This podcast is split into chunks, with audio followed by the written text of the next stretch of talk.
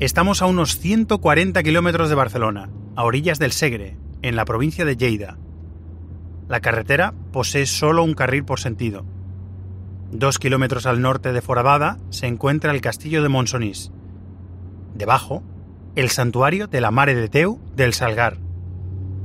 Detrás se abre una llanura verde con las naves bajas y alargadas de una granja de cerdos. El nombre oficial es Granja La Rourera, pero en los mapas de la comarca figura aún como Granja Grupeco. Grupeco era el nombre del holding en el que Johan Cruyff, jugador del Barça desde 1973, junto con dos personas más, habían reunido varias empresas. La más importante, Ganadera Catalana, que iba a construir en la zona una granja de cerdos moderna con más de 2.000 cabezas. Has oído bien, una granja de cerdos.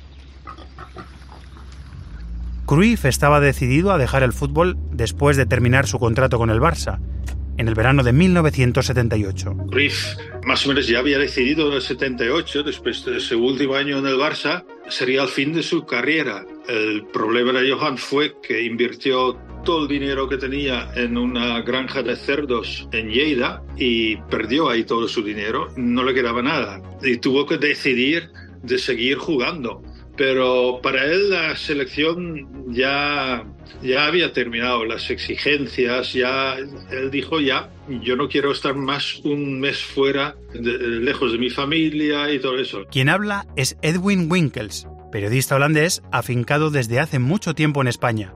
Edwin me cuenta que Cruyff invirtió más de 30 millones de pesetas en los terrenos, pero tras iniciar las obras también aumentaron las deudas y los mismos socios de la empresa pedían al jugador más inversión.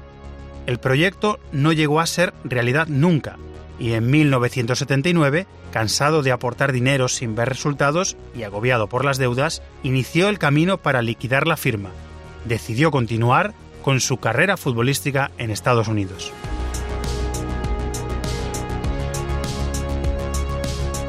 Pasarán los años y sin una leyenda del fútbol mundial como Johan Cruyff, la selección española tiene en la holandesa a su máximo rival para ir a la Eurocopa del 84. En ese momento las victorias valen dos puntos y la clasificación se define por la diferencia de goles en todos los partidos, así que cada goleada puede resultar decisiva. Pero quiero que vuelvas conmigo a diciembre de 1982. Después del Mundial, la selección española de fútbol afronta su siguiente reto, la fase de clasificación para la Eurocopa de Francia de 1984. Entonces, la Eurocopa la disputan solo ocho selecciones, así que para ir a Francia hay que ganar el grupo de clasificación. Y un grupo duro, porque nos tocó Irlanda, que era una selección fuerte, y luego estaba Malta, Islandia me parece, y Holanda. La Holanda de el emergente Ruth Gullit, que era una maravilla. Le veías con el 4 a la espalda de centrocampista total. Ya no sabía si era defensa, delantero, porque estaba en todos los sitios. Estaba Kuman, era una pedazo de Holanda también. Es cierto que estaba construyéndose la base de la Holanda, que ganaría la Eurocopa en 1988. Pero se encontraban en una transición, y los nombres que repasa Paco González, añadiendo a Frank Rijkaard, por ejemplo, aún eran jugadores muy jóvenes. Tras los primeros partidos, a Holanda le toca visitar a Malta, en teoría el rival más débil del grupo. El encuentro, que debía jugarse en la baleta, se tiene que disputar en terreno neutral, por una sanción pendiente de dos partidos por parte de la UEFA, por incidentes causados por los aficionados malteses en un partido contra Turquía. El primer partido de sanción, Malta lo juega en Italia, cerca de casa. Para el segundo, me cuenta Edwin, reciben una propuesta interesante. Aquisgrán está a 5 kilómetros de la frontera holandesa. La Federación Holandesa ofreció 100.000 florines, que serían ahora unos 50.000 euros, a la Federación de Malta. Nosotros os pagamos 50.000 eh, euros para que juguéis en Aquisgrán y, y encima eh, repartimos la, eh, la recaudación del partido.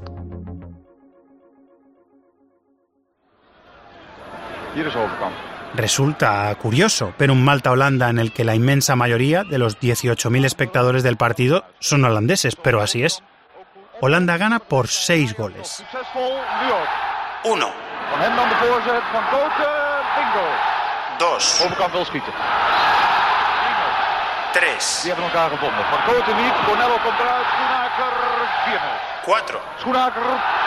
Schoenaker. Doelpunt. 5. Ja, Vermeulen neemt de vrije trap voor de overtreding die hij zelf tegen heeft gekregen. Doelpunt van Koten. y 6. Holanda gana por 6 goles un partido como visitante a 5 minutos de su frontera y en un campo en perfecto estado. Una ventaja considerable. De todas formas, a los jugadores españoles de entonces eso ya se les ha olvidado. De esa manera yo creo que se aseguraron un poco que el resultado posterior fuera tan grande que no, que no pudiéramos llegar, pero se equivocaron, ¿no? Se pasaron de listos esta vez. O no. Igual no. Un arranque de furia. 40 años del 12-1 España-Malta. Un podcast original de Cope.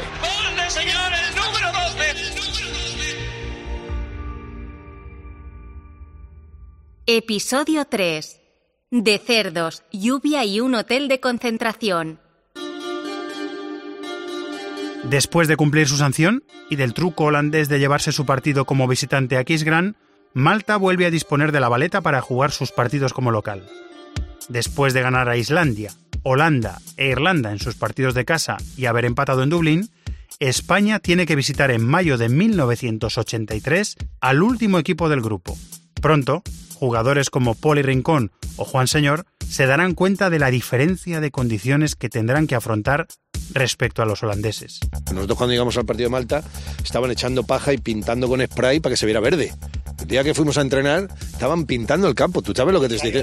Eso era el desierto, no te puedes imaginar unos agujeros. Sí que es cierto que había un nivel de dificultad, pero enorme, enorme, porque es que no podías conducir la pelota. O sea, era la bajo y no la doy eh, por el suelo, porque igual me viene con siete botes, porque el balón venía que parecía un balón de rugby. No era de, de, de fútbol, no sabías hacia dónde iba a botar o hacia dónde, a qué parte del pie te iba a llegar. Un balón de rugby. España gana con mucho sufrimiento 2-3 en la paleta, con un gol precisamente de Juan Señor, otro de Lobo Carrasco y otro, el de la victoria en la recta final, de Rafa Gordillo. Yo marqué un gol allí, en el, en el Patatán, sí, porque la gente después te decía, ¿por qué se queja ahí tanto? Si sale la televisión, salía... El... Yo, claro, porque le, echaba, le echaban hierba de, de cortar y pintura en algunos sitios. Después, en noviembre, España tiene que rendir visita a Rotterdam y pierde 2-1. La igualdad entre Holanda y España en esa fase de clasificación es tal que ambas llegan a la última fecha de selecciones, en el mes de diciembre, empatadas a 11 puntos. Holanda tiene una ventaja de 6 goles y eso le permite ir por delante en la clasificación. Bueno, esta es la sexta entrevista del podcast España 12 Malta 1. Durante mi viaje a Sevilla, aprovecho para hablar con Gerardo Martínez Retamero, que en 1983 es presidente del Betis. Lo primero, don Gerardo, muchísimas gracias por atendernos, muchas gracias por acogernos en su casa. Bueno, es lo, lo, que procede en estos casos, ¿no? Retamero me explica por qué España juega en último lugar el que parece su partido más cómodo. Siempre se hacían los sorteos, que no eran sorteos, sino que se apalabraban entre los directivos de las federaciones que habían salido en el sorteo.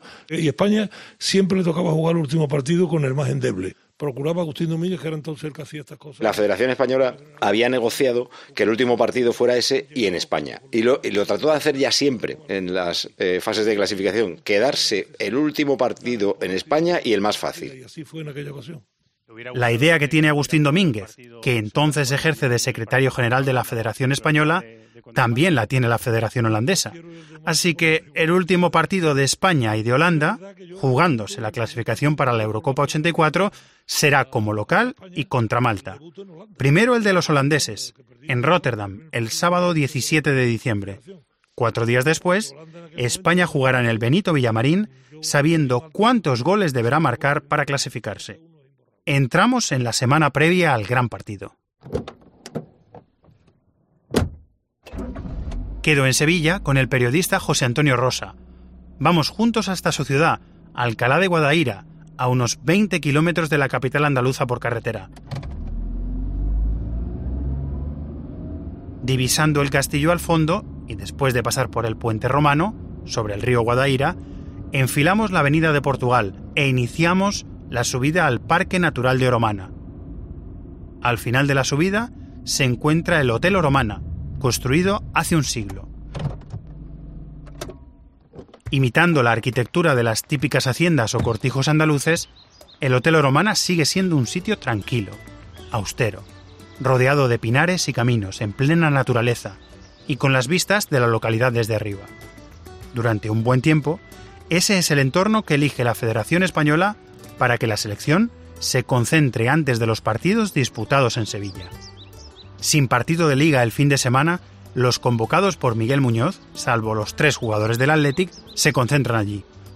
Uno de los periodistas que cubre la actualidad de la selección esos días es Tomás Forest. Aquello era un ambiente muy familiar, un hotel pequeñito, los alrededores muy agradables, los pinares para pasear, tienes allí también el, río, para ir, fin que decir, era un sitio muy agradable y eh, la convivencia con los futbolistas, bueno, muy buena. La tranquilidad solo se ve alterada por la visita de los vecinos de Alcalá, que suben a la búsqueda de un autógrafo o una foto con sus ídolos. 40 años después, recorro con María Garrido, su jefa de recepción, sus instalaciones.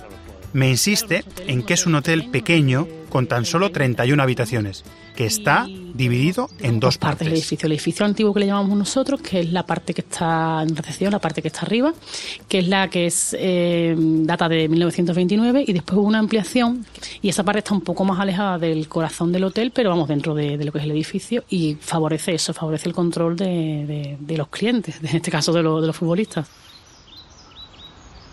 Pasan los días y la tranquilidad se va rompiendo por momentos. Entonces estaba de moda la película de los Gremlins. Y hay una, una serie de incidentes de coches pinchados, de ruedas pinchadas, eso de directivos, eso en la romana. Y entonces pues se achacó a los Gremlins. Los Gremlins eran, eran cuatro futbolistas del equipo nacional. Poli, Julio Alberto, Marquito, el Lobo, eso eran los Gremlins de plantilla. Después estaban algunos Gremlins que, más emboscados, pero bueno. Y eso pasó dos o tres noches. El periodista sevillano Luis Carlos Peris coincide con su colega Alfredo Orlaño. Todo apuntaba a Poli Rincón. Estuvo toda la semana sobreexcitado y, además haciéndoles faenas a, a, los directivos y haciéndoles la petaca en la cama a los directivos y pinchándoles las ruedas de los coches y no sé qué. Y dándoles de crema de afeitar el mango de la, de la puerta, de, trastadas. Cuando recuerdo aquellos días previos con Poli, él me lo reconoce. Por alusiones. Mira, defiéndete. Es... verdad que existían los Gremlin. Y había, te falta uno, ¿no? Te falta uno que era también eh, desde el origen, era, era nuestro, los cuatro que te ha dicho, el Lobo, el Pichón, Julio Alberto, el gordo y yo. Éramos los, los cinco Greyling que había. Gordillo fundador también, era fundador. Sí, sí, fundador también, total. tú ibas a sacar a Gordillo de eso en la vida, vamos, ni, ni, de coña. En la logística que hicimos con lo de los coches, eh, teníamos que tener ayuda, ¿no? Entonces hubo una logística bien, bien hecha, bien pensada, y entonces algunos vigilaban en las instancias donde estaban ciertos directivos de la Federación Española, de la Andaluza, el presidente, estaba todo el mundo, ¿eh? Y es verdad que no les pinchamos las ruedas, pero sí les desinflamos las dos ruedas a tope de un lateral entero. Llega el primer coche, arranca y no puede andar, no puede andar, no puede andar, se bajan, miran y no veían nada. Y entonces, claro, no sabían qué pasaba. El coche, uh, acelerando, uh, y la rueda. Pero, cara, el otro coche arranca lo mismo y por el otro lado, porque a uno les quitamos las del lado derecho y otro lado del lado izquierdo. Y entonces, claro, ninguno de los dos coches, los otros directivos, los otros cuatro, se bajan del otro coche. Mira, eso fue, te lo juro, para verlo. Y la que te ha contado de que le hicimos la petaca, es que un directivo llegó y no tenía ninguna, nada en la habitación, absolutamente nada. Le quitamos todo. Le hicisteis un vacío completo. Sí, sí, le quitamos las camas, le quitamos todo, todo, todo, las mesillas, todos los muebles, las sillas, la mesa, todo. Le quitamos todo, absolutamente todo. A la logística, como la llama Poli, ayudó mucho otro gran protagonista de los días previos al partido, la lluvia. Aquellos días previos al partido, en Sevilla, no para de llover. Yo recuerdo el diluvio, bueno, aquello era normal. En Sevilla toda la vida de Dios ha habido muchos, muchos años que en invierno hay una temporada de lluvia que de pronto se instala la borrasca en el Golfo de Cádiz y empiezan a entrar y se lleva 8, 10, 15 días lloviendo. Un par de días antes estuvimos francamente preocupados porque veíamos que aquello no paraba y, que se podía dar el caso que hubiera que suspender el partido. Siempre pensábamos que si se suspendía el partido no era para celebrarlo en otro sitio, sino que se celebraría más tarde cuando se pudiera hacer. El sábado es un día importante en la concentración de Romana. No porque los jugadores consigan por fin ir al cine a Sevilla a ver el retorno del Jedi, que también. Lo importante viene por la noche. El sábado por la noche, Holanda recibe a Malta en Rotterdam. Del resultado de ese partido dependerá el número de goles que necesitará España el miércoles para clasificarse. Miguel Muñoz manda a Holanda a Vicente Miera para ver el partido y espiar al rival. Empieza el encuentro y los goles se suceden.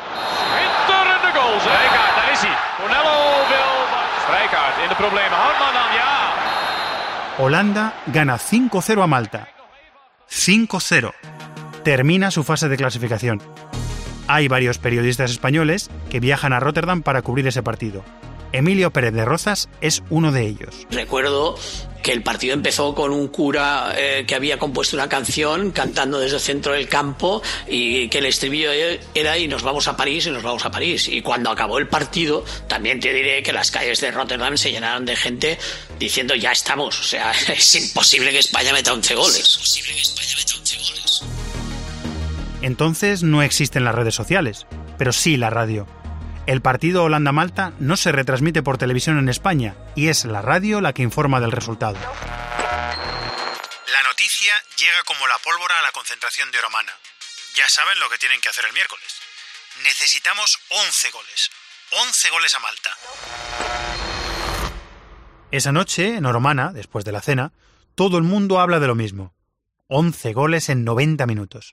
Zubizarreta empieza a hacer cálculos. Tú cuando haces el cálculo dices, bueno, ¿cuántos goles van a tener que meter estos? Pues si en ese momento Holanda hubiese pensado, ostras, vamos a meter tres goles más para hacer que en vez de 11 tengan que ser 14, seguramente lo hubiese podido conseguir, pero en aquel momento, cuando salen los números, dice, ya está, imposible. Yo siempre he calculado que cada tres buis hay un gol. Hacen falta tres ocasiones para meter un gol, no entra estadísticamente.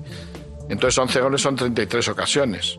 El partidos entre, minutos, entre 90 minutos da para una ocasión cada 3 minutos. Pero es que no se juegan 90 minutos. Nunca se han jugado 90 minutos. Se juegan 55 o 50, ¿eh? Siempre. Entonces ahí te tenían que entrar pues tres ocasiones cada 5 minutos prácticamente. Era imposible.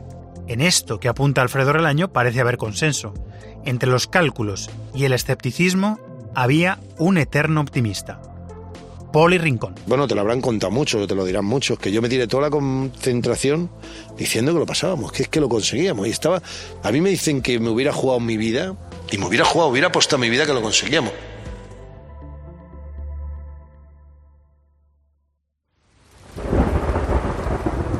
La lluvia está cambiando todos los planes de Miguel Muñoz para preparar el partido del miércoles. Y el domingo, el día después de conocer cuántos goles hay que meter para clasificarse, está previsto un partido amistoso contra los juveniles del Betis en el Villamarín. Pero como ocurre con la mayor parte de cosas previstas esos días, hay que cambiarlo. Hay que preservar el escenario del partido. Y el amistoso se juega en Mairena del Alcor, muy cerquita de Alcalá. Cuando España va ganando 4-1, tiene que suspenderse por la lluvia, es en ese partidillo en el que Ricardo Gallego se lesiona. El seleccionador llama a Víctor Muñoz. La lluvia es también la culpable de una cosa inusual en Sevilla, que un estadio de la ciudad no se llene para ver jugar a la selección española. Las entradas son baratas, entre las 100 y las 700 pesetas, lo que hoy serían 60 céntimos y 4 euros y pico. Pero las circunstancias hacen muy difícil ir al partido. Diluvio universal, diluvio universal hubo aquel día. ¿Qué pasó? a la vez diluvio universal, las carreteras entonces no eran las de ahora, ¿eh? Entonces, a Sevilla lo que iba eran muchos autobuses, muchísimos, de pueblos de Andalucía y de pueblos de Extremadura y de pueblos de Castilla. Entonces, con aquellas carreteras de doble dirección, terminar un partido a las once y media de la noche, como terminaban aquellos, diluviando y tener que volverte para currar al día siguiente, me imagino que mucha gente se echó atrás.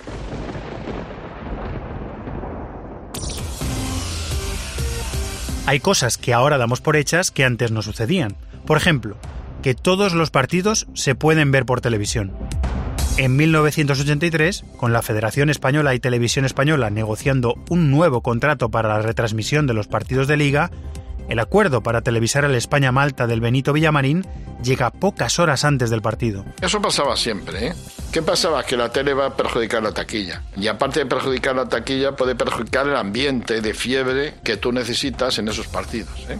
Muchas veces se retrasaba lo más posible, aunque hubiera acuerdo, para que la gente picara a comprar la entrada y luego se televisaba, ¿no?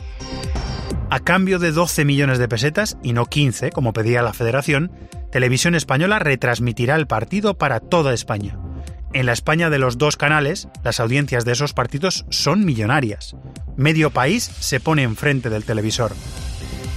Pero la televisión, aparte de ser vehículo de transmisión del partido, es crucial para otra cosa importante en las horas previas. El sábado había jugado Malta en Rotterdam contra Holanda. Entonces, eh, un amigo mío lo hicimos con la cinta del partido de allí y yo se la llevé a Miguel Muñoz. Había ido Miera a ver el partido, Miera les contó lo que había visto, pero es que luego lo vieron. Y dije, vamos a ver. Y ahí es donde se dieron cuenta que se podía hacer. ¿Por qué? Porque los holandeses pudieron meterle 15. Pero España ya decía, no, hay que meter 11. Y se dieron cuenta que se podían meter. Es José Ángel de la Casa quien me desvela cómo intercedió para ayudar a nuestra selección. El Holanda-Malta se disputa el sábado por la noche en Rotterdam. Horas después, José Ángel se presenta en la concentración de Oromana con una cinta de vídeo, un documento que Manu Sarabia me confirma fue clave para el grupo.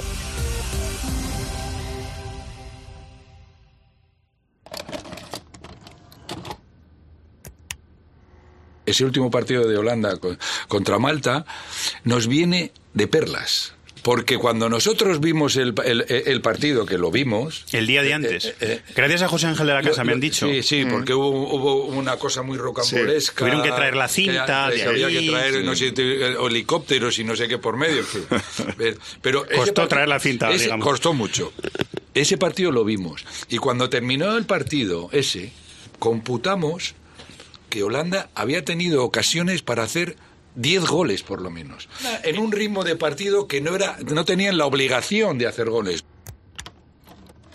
Los jugadores españoles, resguardados de la lluvia, se reúnen en Oromana para hacer cálculos, mientras la selección de Malta pasa en Sevilla por una pequeña odisea. Está previsto que lleguen el domingo, pero el mal tiempo les obliga a quedarse a dormir en Madrid. El lunes, a su llegada al aeropuerto de Sevilla, los medios esperan a los jugadores malteses, que intentan no ser reconocidos. El portero John Bonello responde a regañadientes las preguntas de los periodistas y deja intuir cierto hartazgo. La actitud y las respuestas de Bonello son importantes para entender cómo plantea Malta el partido. Quiero recordar también que, la Federación eh, Maltesa contrató a un técnico, a un entrenador búlgaro que creo recordar que les dijo al seleccionador que debían que cuando jugaban en Dublín contra Aire debían de jugar al ataque y tal y que bueno y, salieron y les metieron 8 los de los de Aire y ganaron 8-0 con lo cual el partido siguiente que, era en Rotterdam el, seleccionador dijo que a este tío ya no le volvía a hacer caso y que no sepa que le habían contratado ¿no? el entrenador búlgaro viene con la expedición pero ha perdido influencia en Víctor Serri el seleccionador maltés la Odisea de Malta solo ha empezado. Como le ocurre a España, tiene que cambiar sus planes de entrenamiento.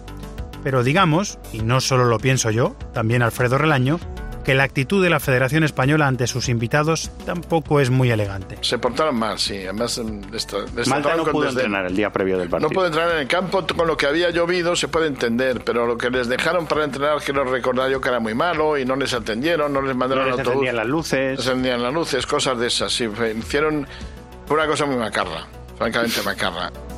Malta se siente boicoteada y eleva una protesta a la UEFA vía telegrama. Mientras tanto, la selección española vive la noche previa al partido con nervios, con reuniones de los jugadores en las habitaciones, pensando en qué tipo de partido deben hacer, en cuántos minutos necesitan para marcar cada gol. Pablo Porta, presidente de la federación, declara que hay esperanzas mínimas de clasificación. Esperanzas mínimas. Pero las hay.